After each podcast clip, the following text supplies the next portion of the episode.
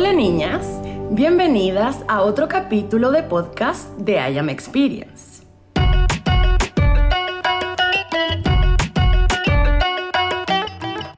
En el podcast de hoy vamos a hablar de qué hacer cuando no sepas a dónde ir. Cuando el miedo se vuelve nuestra percepción, nos agobiamos. Cuando es momento de tomar una decisión em, de qué hacer, si debería o no entrar en un trabajo, si debería o no entrar en una relación, si debería o no terminar una relación, si debería cambiarme de mm, donde vivo. En el fondo, tomar decisiones importantes. Ahí o la tenemos muy, muy, muy, muy clara o simplemente estamos muertas de miedo. Siempre, siempre existen em, momentos en donde cuando eso pasa, tenemos dos maneras de verlo. Lo primero que tenemos que hacer es cambiar ese miedo, cambiar esa percepción de miedo que hace que este cambio o esta nueva decisión pudiera ser catastrófica o quizás inclusive me estaré equivocando. La típica palabra de ego, me estaré equivocando, estaré tomando la decisión correcta, eh, tengo el control de mi vida, no niñas, no lo tenemos. Entonces, hacerse ese tipo de preguntas realmente no tiene sentido porque partiendo nunca vamos a tomar la decisión incorrecta. Pero eso se lo voy a explicar después.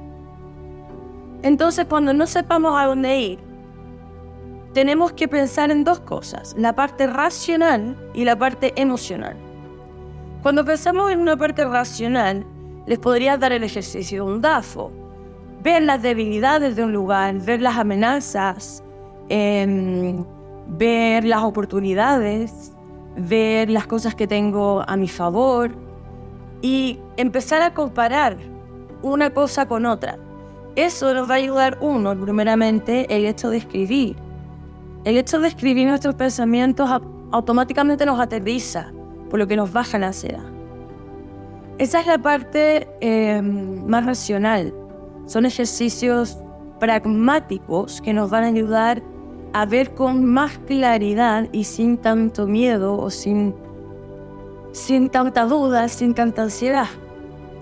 Pero falta la segunda parte, que es la parte emocional. Entonces, ¿cómo quitamos el miedo a equivocarnos? Primero tenemos que entender que la equivocación viene desde las heridas de la niña interna.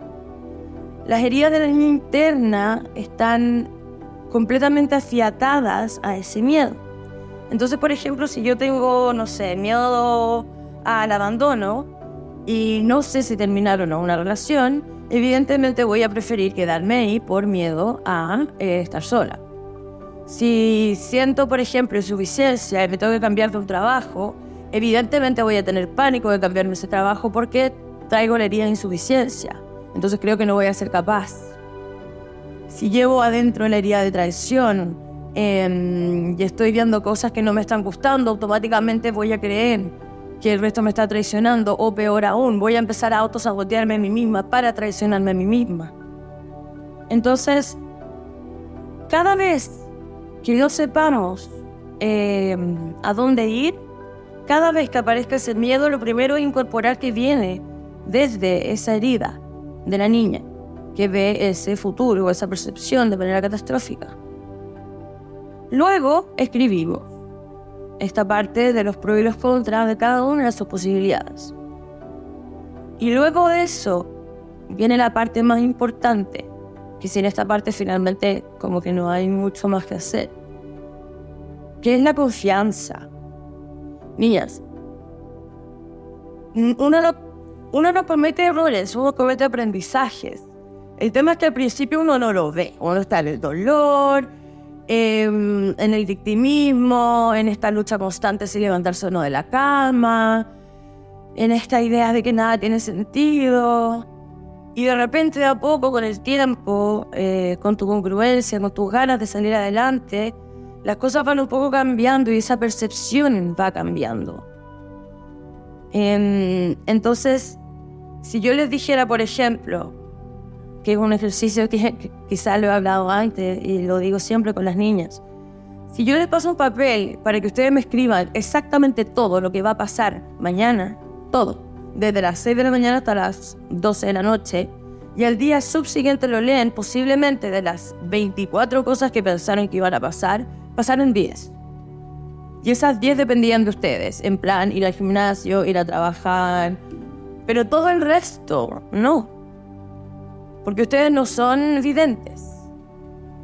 Entonces, al final siento que esta idea de no saber qué hacer es simplemente un fantasma del ego que quiere tener el control. Lo que hay que hacer es fluir. Lo que hay que hacer es creer que al final tu posible error finalmente fue un aprendizaje. Y siempre puedes volver a empezar. Siempre conociste a alguien nuevo.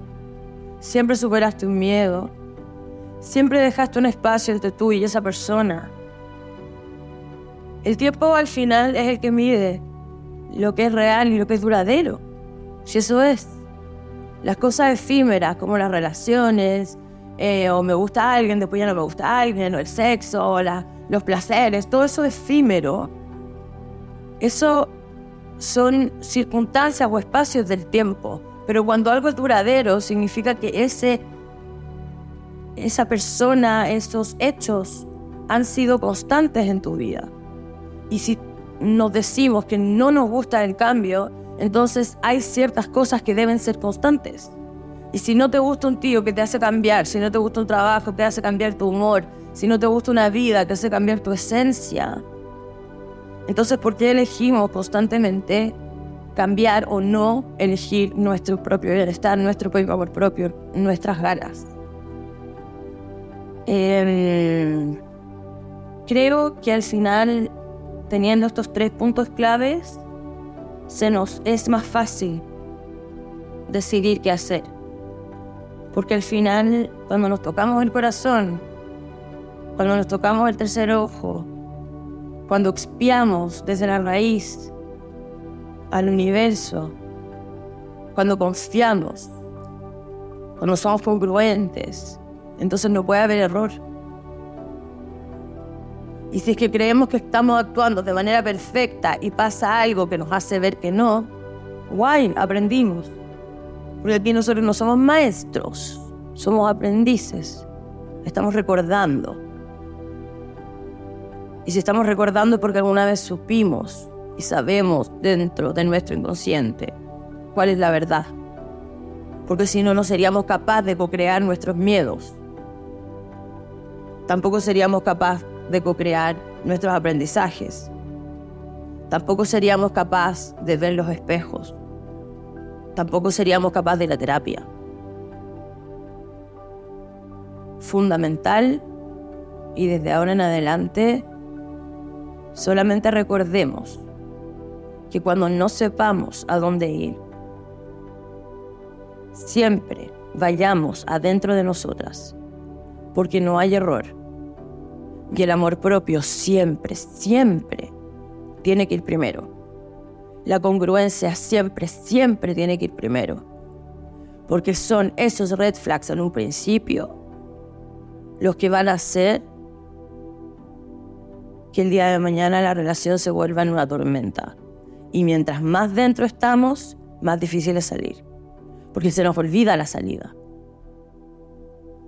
Entonces cuando no sepamos qué hacer, cuando no sepamos a dónde ir, simplemente veamos los pros y contras, confiemos en que nunca es un error y que porque duela no significa que estamos tomando la decisión equivocada.